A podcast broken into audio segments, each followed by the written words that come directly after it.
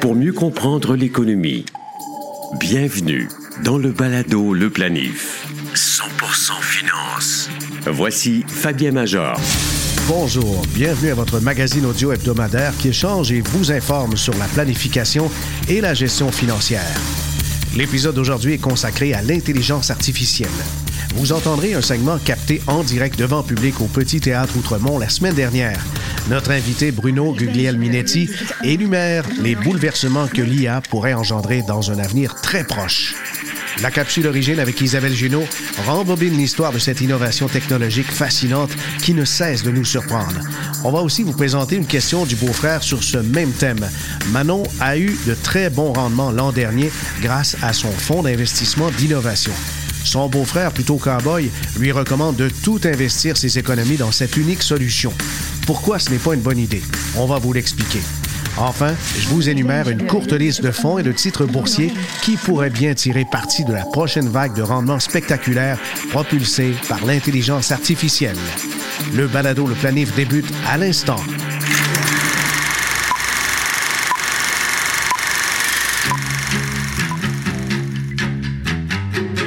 Les origines de l'intelligence artificielle remontent aux années 1950 avec Alan Turing, un mathématicien britannique qui a posé les fondations théoriques. Turing a proposé le test de Turing comme critère de l'intelligence d'une machine, posant ainsi la question fondamentale une machine peut-elle penser? En 1956, lors de la conférence de Dartmouth, le terme intelligence artificielle est officiellement adopté. Cette réunion réunissant des esprits brillants tels que John McCarthy et Marvin Minsky est considérée comme l'acte de naissance de l'IA en tant que champ de recherche autonome. Les décennies suivantes ont été marquées par des alternances d'hiver et de printemps pour l'IA, où l'enthousiasme initial a été tempéré par des limitations technologiques entraînant des réductions de financement. Cependant, des progrès importants ont été réalisés, notamment dans les domaines de la logique floue, des systèmes experts et des réseaux de neurones. L'avènement de l'Internet et l'explosion des données disponibles ont propulsé l'IA dans une nouvelle ère à la fin du 20e siècle. Les algorithmes d'apprentissage automatique et d'apprentissage profond ont commencé à réaliser des prouesses allant de la reconnaissance vocale et visuelle à la défaite des champions humains dans des jeux complexes comme les échecs et le Go. Le 21e siècle a vu l'IA devenir une partie intégrante de notre vie quotidienne, influençant des domaines variés tels que la médecine, la finance et le divertissement. Des systèmes comme IBM Watson ont démontré la capacité de l'IA à traiter et analyser de grandes quantités d'informations, révolutionnant les industries. Un chapitre remarquable dans l'histoire de l'intelligence artificielle s'écrit avec la création d'OpenAI en décembre 2015. Fondé par Elon Musk, Sam Altman, Greg Brookman, Ila Stutzkever et Wojciech Zaremba, cette organisation à but non lucratif a pour mission de promouvoir et de développer une IA amicale dans le but de bénéficier à l'humanité. OpenAI se distingue par son engagement envers l'éthique et la transparence dans le développement de l'IA, cherchant à éviter les risques potentiels que cette technologie pourrait représenter pour la société. Parmi ses réalisations les plus notables, il convient de mentionner le développement de GPT, Generative Pre-trained Transformer, une série de modèles d'apprentissage automatique révolutionnaires capables de comprendre et de générer du langage naturel de manière cohérente et contextuellement pertinente. Entendre chaque matin au réveil en prenant votre café l'essentiel des nouvelles à connaître pour commencer la journée, c'est ce que propose le balado quotidien d'InfoBref. En cinq minutes seulement, InfoBref résume les événements importants dans l'actualité. Essayez-le, cherchez simplement InfoBref dans votre appli de balado ou allez à infobref.com. Planifiez mieux avec le balado Le Planif. La question du beau-frère provient de Manon de Montréal. Son beau-frère a été euh, très surpris de constater que dans ses rendements de l'année 2023, elle avait un fonds d'investissement qui a fait 45% de rendement et lui a posé la question suivante. Mais pourquoi tu ne mets pas tous tes investissements dans ce fonds d'innovation fabuleux? Ben, la réponse est simple. C'est que, bien sûr, l'intelligence artificielle a contribué fortement à l'explication du rendement de Manon dans son portefeuille, mais elle l'a depuis quelques années, assez que cette portion de portefeuille a fait près de 20% de rendement. Alors, c'est tout à fait fabuleux, mais pourquoi on ne met pas tout dans un investissement comme ça? Bien sûr, c'est l'avenir, l'intelligence artificielle, c'est l'avenir, les innovations technologiques, mais il y a effectivement ses objectifs d'investissement personnel, son profil, il y a son horizon d'investissement et aussi, bien sûr, la volatilité inhérente à chacun des produits. On ne met jamais toutes ces billes dans ce genre d'investissement. Des positions dites satellites. On a donc le cœur d'un portefeuille avec, par exemple, des, actions de grande capitalisation, quelque chose de très large au centre, au niveau international, mondial, un peu de canadien, américain, des obligations, bien sûr, et des plus petites positions thématiques ou encore diversificatrices. On peut penser à l'innovation. Et qu'est-ce que ça représente comme ça, un satellite? Peut-être 5, 10% du portefeuille, et il faut surtout avoir le courage régulièrement de prendre ses gains. Je ne sais si Manon a procédé ainsi, mais ce serait sage si, par exemple, elle avait mis à l'origine 10 de son portefeuille dans un très bon fonds d'innovation et les résultats ont été spectaculaires et la proportion maintenant est rendue à 20-25% ben là, le niveau de risque augmente parce que la volatilité, elle va venir avec ces résultats. Il faut donc avoir le courage de vendre l'excédent et de replacer même dans les investissements qui sont toujours de qualité mais qui ont moins bien fait. Comme ça, on revient à la cible d'origine. Le Palado Le Planif. Actualité financière. Voici Fabien Major. Bonjour Bruno. Bonjour. Merci d'être là. Merci de l'invitation. Oui, ben écoute, tu es un incontournable, mon cher, quand on veut parler de nouvelles Ça, technologies. C'est ma taille ou...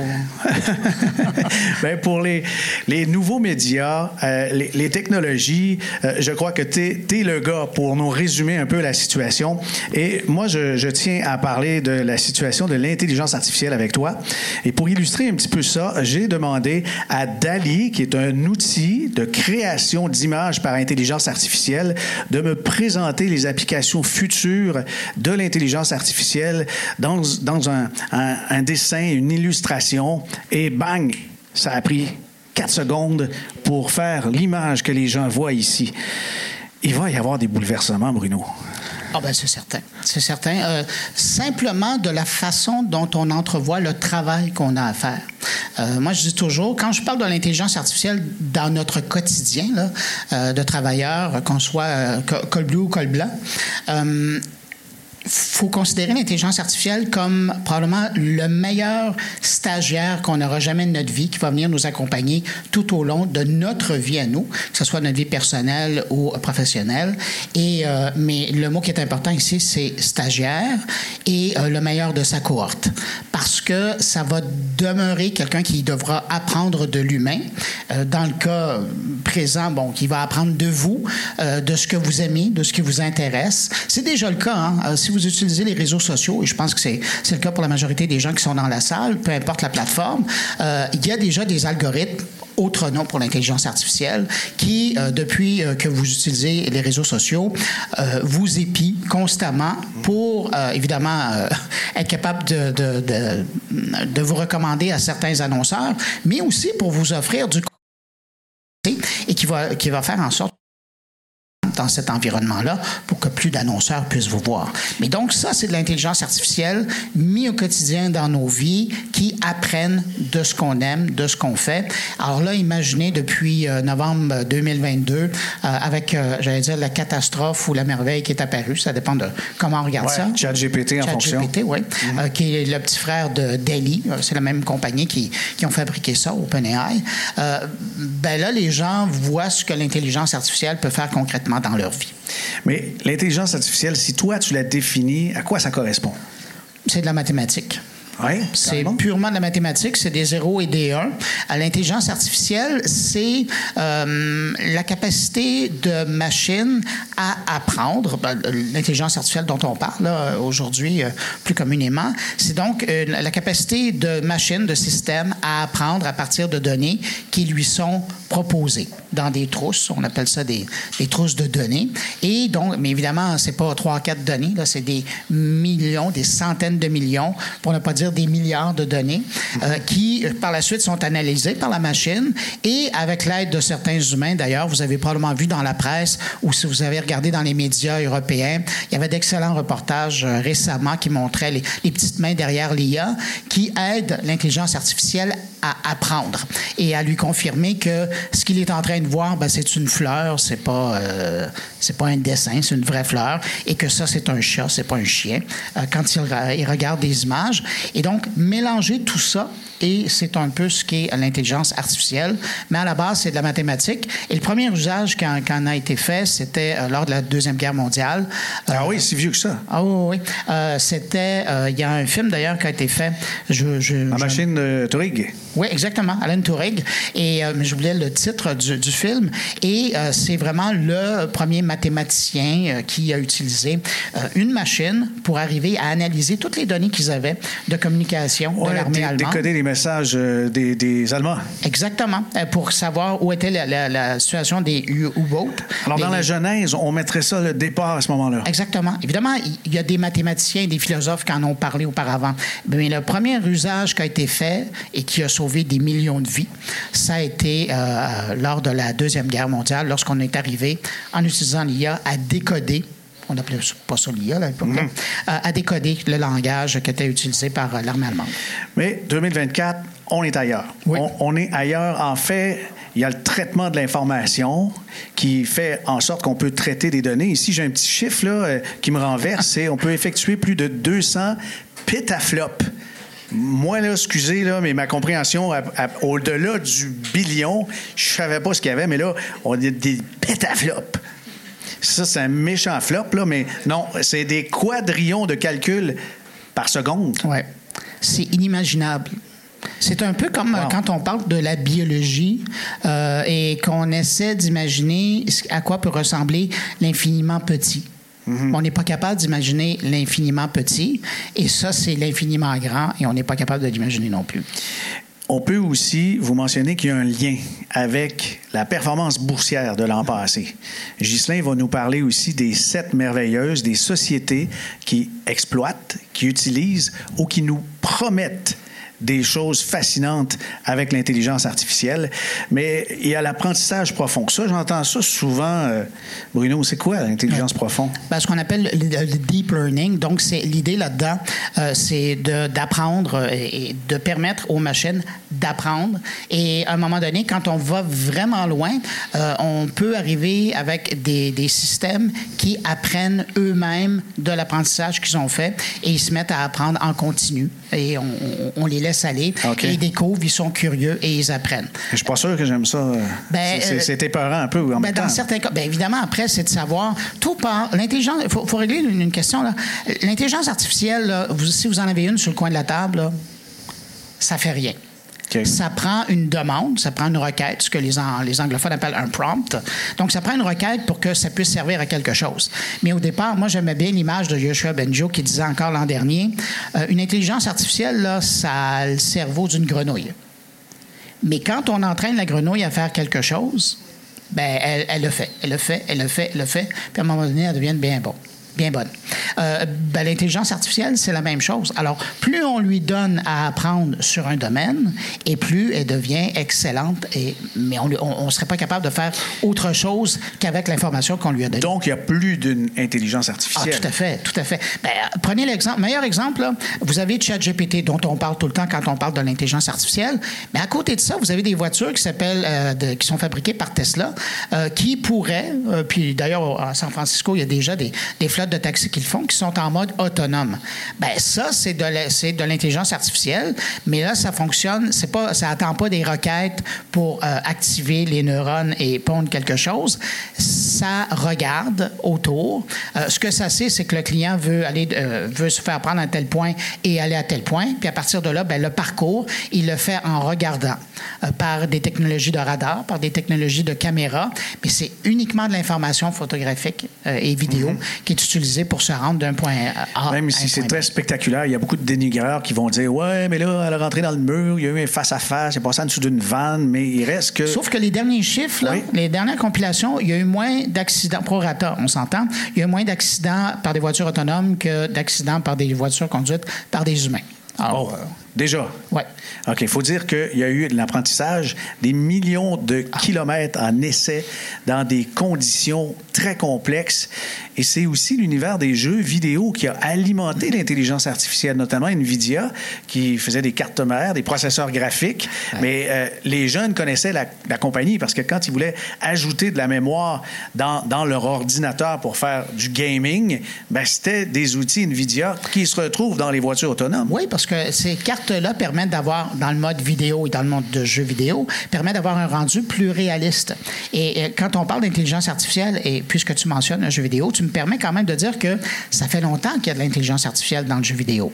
Euh, eux, euh, si jamais, peut-être qu'il y a des joueurs, euh, des gamers dans la salle ou des, où vous connaissez des, des, gamers, vous avez probablement. On en a un dans notre sous-sol. Ouais, ah bon. Ouais, ça, c'est probablement le cas de plusieurs. Mais la prochaine fois que vous passez une, le voir pour lui rendre visite, après avoir ouvert la porte et fait un petit peu d'air autour, vous allez voir que le jeu auquel il, il s'adonne, normalement, il y a des personnages qui se promènent. Tous ne sont pas d'autres joueurs dans le monde. Il y a des, joueurs qui, sont des joueurs, des personnages qui sont là et qui sont activés par une intelligence artificielle. Et la différence entre l'intelligence artificielle qui est utilisée aujourd'hui et celle d'il y a 15 ans, par exemple, c'était que quand vous, euh, quand vous jouiez à un jeu vidéo il y a 15 ans, ben, vous arriviez devant un personnage qui devait bouger, ben, il aurait fait juste ça. Comme ça. Il se promenait comme ça. Ou sinon, comme ça. Il était programmé pour faire ça, c'est tout. Mais vous pouviez le pousser, puis il ne réagissait pas. Aujourd'hui, dans les jeux vidéo, euh, je vous invite pas à pousser quelqu'un parce que vous allez manger une mornif. Parce qu'il est programmé à réagir comme un être humain normal euh, voudrait réagir si on l'agresse. Bruno, ça, c'est l'aspect euh, qui est amusant. Oui, Mais il y a des applications directes qui vont changer la vie des gens. On a discuté au préalable hier ensemble, notamment des applications médicales. Et, là, c'est incroyable. Ah oui. Et c'est drôle parce qu'il y a peut-être des gens parmi, parmi vous qui ont vu le, spécial qui a été fait à Radio-Canada au mois de, je pense c'est fin novembre début décembre, auquel j'ai participé. Et euh, il y a des gens euh, qui ont découvert à ce moment-là qu'il y avait de grands changements qui s'en venaient. Et le surlendemain, moi, j'avais une rencontre avec, avec mon médecin. la première chose qu'il m'a dit, c'était pas bonjour. Il dit Moi, est-ce que je vais avoir encore une job dans deux ans ben, J'ai dit Vous, oui, mais les radiologues, ils vont trouver ça plus difficile. Et pourquoi? Et il m'a dit, ben, pourquoi les radiologues? Ben, parce que les radiologues, on se rend compte qu'à l'heure actuelle, au niveau de la médecine, le secteur dans lequel l'intelligence artificielle est encore plus performant que l'humain, mais vraiment de loin, c'est la lecture de radiographie. Pourquoi? Parce qu'un professionnel, un radiologue professionnel va voir peut-être 100 000, 200 000 radiographies dans sa carrière. Du, temps qu'il rencontre des gens, mais une, une, intelligence artificielle qui est là pour analyser des radiographies va en voir des 50 millions, 100 millions d'un peu partout sur la planète avec les diagnostics qui ont été accrochés avec euh, les radiographies.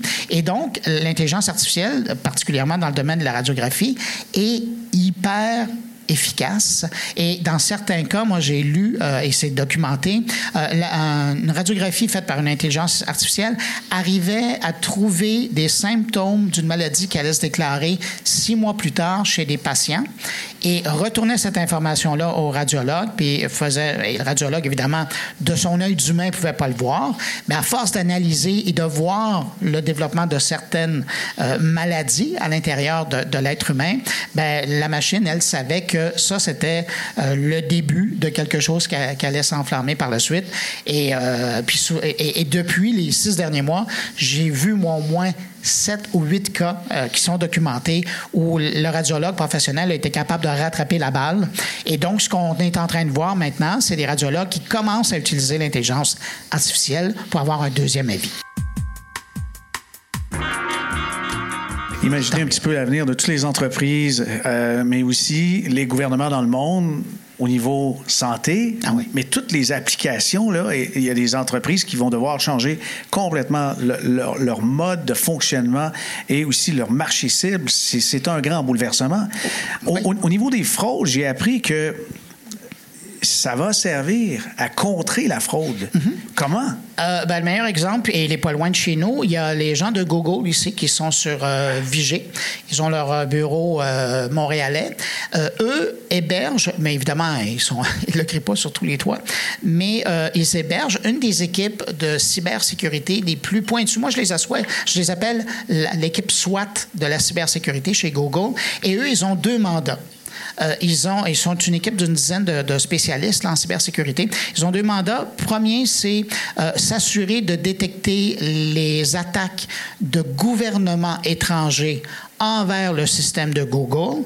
Et quand on parle de Google, là, c'est 5 milliards de clients c'est vous qui avez un compte Gmail, c'est vous qui avez un compte pour utiliser Google, mais euh, c'est l'entreprise aussi qui a tout euh, son stock euh, et ses courriels et toutes ses affaires d'héberger chez Google. Donc, c'est 5 milliards de clients. Ça, c'est le premier mandat qu'ils ont. Le deuxième mandat, c'est de détecter les tentatives de cyberfraude dans le domaine des finances et de l'économie. Et donc, il y a deux unités qui travaillent à Montréal et qui sont spécialisées là-dedans pour la grandeur de la planète. Et eux, c'est 24 heures sur 24, c'est de détecter les tentatives de fraude financière qui essaieraient d'utiliser des composantes de Google pour arriver à leur fin. Tu as parlé plutôt de Benchois.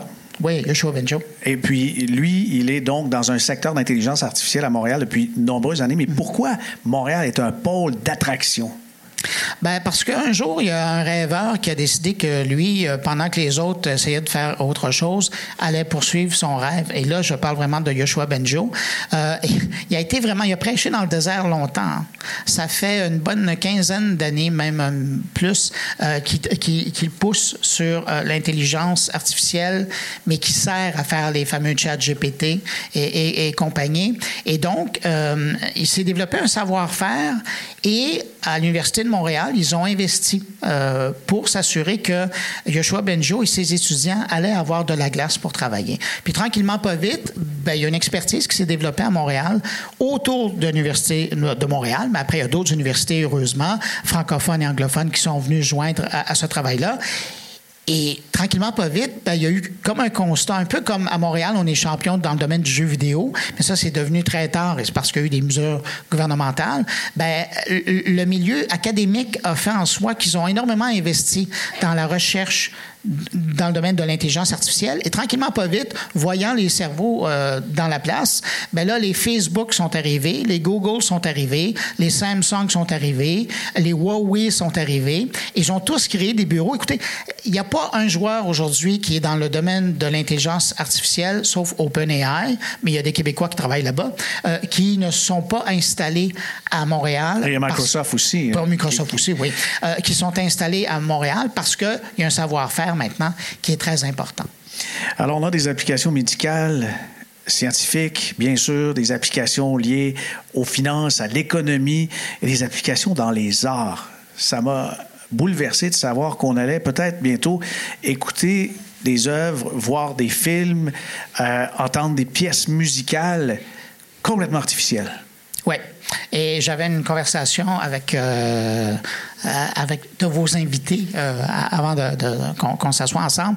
Et je leur racontais ça que à l'heure actuelle, je suis chargé de cours. Je, me permets d'essayer de passer un, peu de mon savoir à des étudiants à l'UQAM et je leur apprends la production avec l'intelligence artificielle.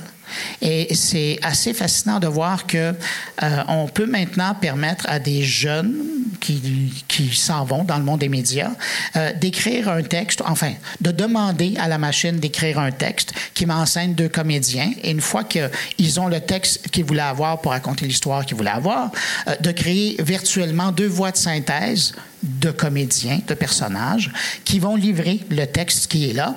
Et puis par la suite, comme c'est merveilleux, on, se dit, on, on pourrait peut-être leur donner une image. Alors on va créer avec une autre application une image de ces personnes-là. Puis moi, je les pousse en disant, ben, tant qu'à faire, pourquoi on fait pas une petite vidéo avec ça?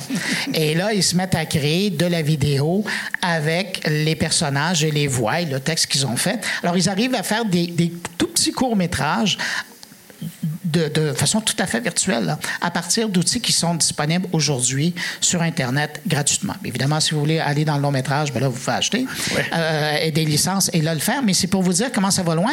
Puis quand on parle de musique, cette semaine, je faisais une entrevue avec François Dompierre, le compositeur, le compositeur Mm-hmm. chef d'orchestre, qui, euh, vous pourrez l'écouter sur moncarnet.com. Euh, L'entrevue est disponible. absolument.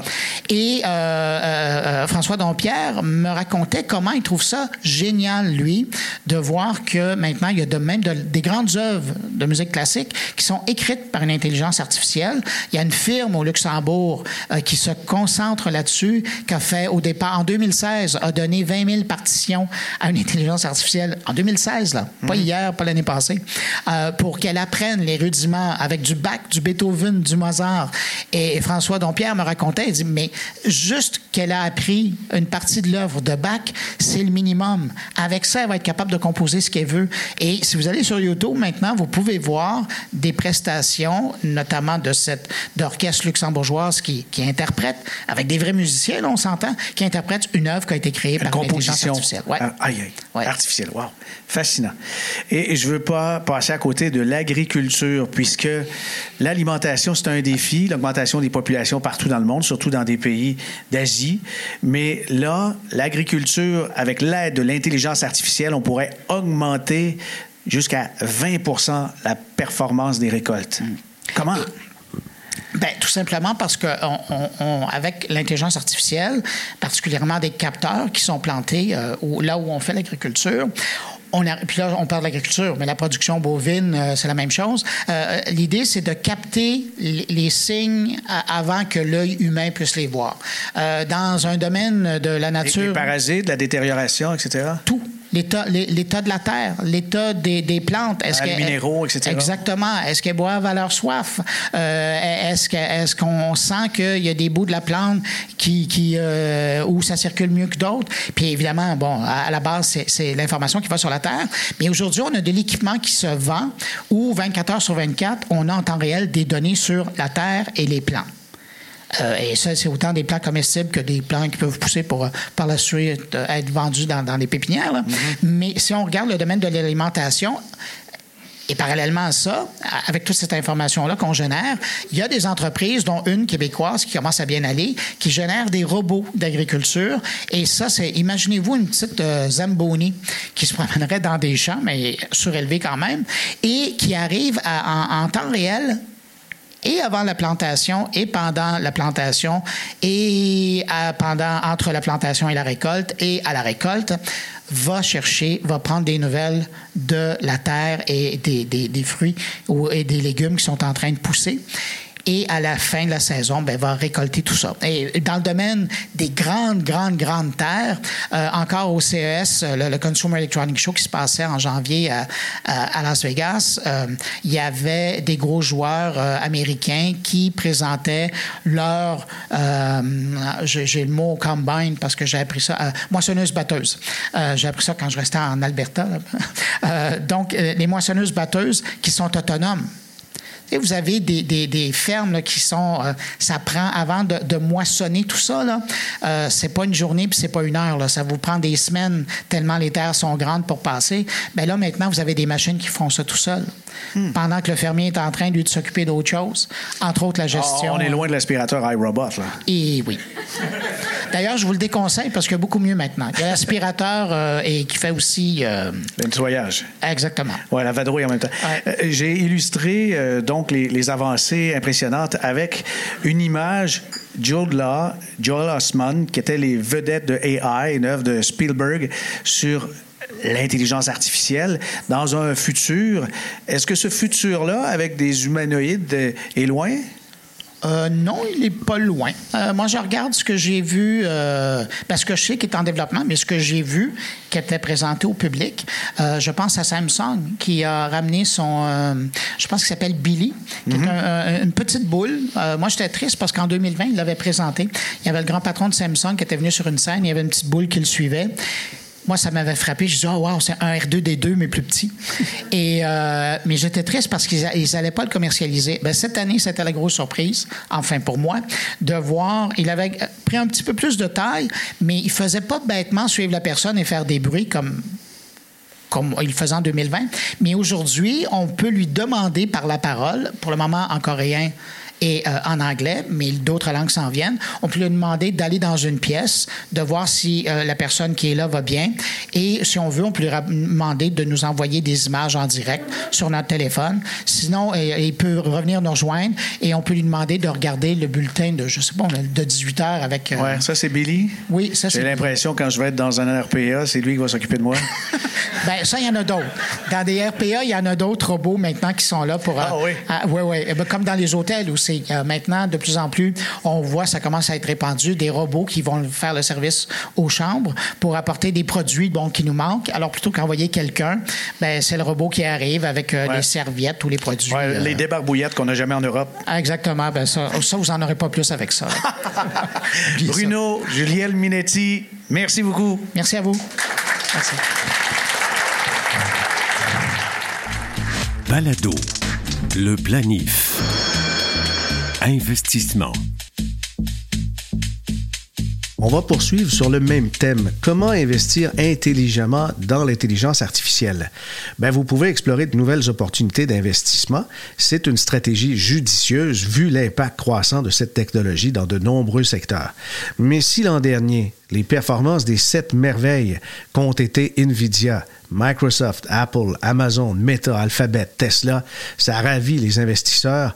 L'avenir pourrait sourire à d'autres sociétés qui ont bien l'intention d'avoir leur part du gâteau. Je vous suggère de vous intéresser à ces entreprises qui sont cotées en bourse et je vous présente aussi cinq fonds d'investissement qui pourraient profiter du potentiel révolutionnaire de l'intelligence artificielle. Alors, les titres maintenant individuels qui pourraient être propulsés par l'intelligence artificielle, ça va de la fourniture de services en info nuagique, des solutions précises pour des entreprises, la fabrication de composants et des systèmes critiques pour le développement de l'intelligence artificielle. Un système dont je me sers dans mon quotidien, c'est un CRM, c'est un service de logiciel de gestion de la relation client Salesforce. C'est le géant mondial et il intègre maintenant l'intelligence artificielle dans ses solutions pour offrir des recommandations encore plus pertinentes aux usagers et automatiser les interactions avec les clients. Baidu sur le Nasdaq, c'est drôle parce que son acronyme boursier, c'est Bidou comme des, des bidous. On va peut-être faire pas mal de bidous avec ça. BIDU, qui est souvent appelé le Google de la Chine. L'entreprise investit massivement dans l'intelligence artificielle, notamment dans la recherche en langage naturel et les véhicules autonomes. Intel, Intel n'a pas dit son dernier mot. Elle est bien connue pour ses processeurs, mais elle investit également dans l'intelligence artificielle à travers l'acquisition de différentes startups spécialisées et le développement de puces dédiées à l'apprentissage automatique. Qualcomm, je connais cette entreprise depuis euh, début des années 2000 où elle était un fournisseur principal en téléphonie mobile. Elle n'a pas complètement abandonné le secteur, loin de là, mais maintenant, ce grand partenaire de grandes firmes de télécommunications développe des processeurs, des plateformes pour soutenir l'intelligence artificielle. Splunk, c'est un nom étrange, mais c'est une entreprise qui fournit des logiciels pour la recherche, le suivi, l'analyse de données massives. Elle utilise l'intelligence artificielle pour aider des sociétés à obtenir des connaissances opérationnelles à partir de leurs propres données. Et en terminant, on peut euh, certainement soulever l'intérêt que plusieurs ont en direction de Palantir Technologies sur le NICE, la bourse de New York, c'est PLTR. Elle utilise l'intelligence artificielle pour offrir des solutions de traitement de données complexes à des clients gouvernementaux et commerciaux. Et en terminant, je vous parle de cinq fonds qui sont dopés à l'intelligence artificielle. Ce sont des fonds négociés en bourse ou encore un petit dernier qui est ou un fonds commun ou un fonds négocié en bourse, puisque les deux versions peuvent donc être utilisées. La, seule différence, c'est pas les frais, non, c'est tout simplement la plateforme d'utilisation et le fait qu'il se retrouve comme un FNB avec un, un cours acheteur, un cours vendeur, a un écart comme ça et le prix varie toutes les secondes durant une journée de négociation. Alors les grands FNB dans le domaine de l'intelligence artificielle, vous avez sur le Nasdaq le B-O-T-Z, Global Robotics and Artificial Intelligence. Il investit, comme son nom l'indique, dans des entreprises mondiales qui se positionnent pour bénéficier de l'adoption de l'automatisation. iShare Robotics and Artificial Intelligence multisector est très semblable. Il y a aussi le ARC, Autonomous Technology and Robotics, le First Trust Nasdaq Artificial Intelligence. Ça aussi, c'est disponible sur le Nasdaq. Vous avez Fidélité Innovation Mondiale. Il y a euh, deux codes, le FID 5982, c'est la série F avec les planificateurs, ou FIN, qui est en fait l'acronyme de la version en FNB. Ça m'apparaît comme le moins risqué du lot parce qu'il déborde du secteur de l'intelligence artificielle. Son gestionnaire Mark Schmel retient des sociétés qui ont recours à des technologies innovantes pas seulement l'intelligence artificielle, pour obtenir un avantage concurrentiel. Et on peut dire précurseur, parce qu'il a lancé son fonds en novembre 2017 et aujourd'hui, ce fonds administre 10 milliards de dollars. Il a rapporté en moyenne 19,6% par année depuis sa création. C'est quelque chose, c'est quelque chose. Ça fait le tour pour cet épisode. Merci à notre invité Bruno Gugliel Minetti, expert en médias numériques et aussi en innovation. J'espère que cet épisode vous a plu. Pour des commentaires, des suggestions de thèmes, n'hésitez pas à nous écrire à fm@fabienmajor.com. Vous pouvez aussi passer par les grands réseaux sociaux pour communiquer avec nous. Ici Fabien Major. À bientôt.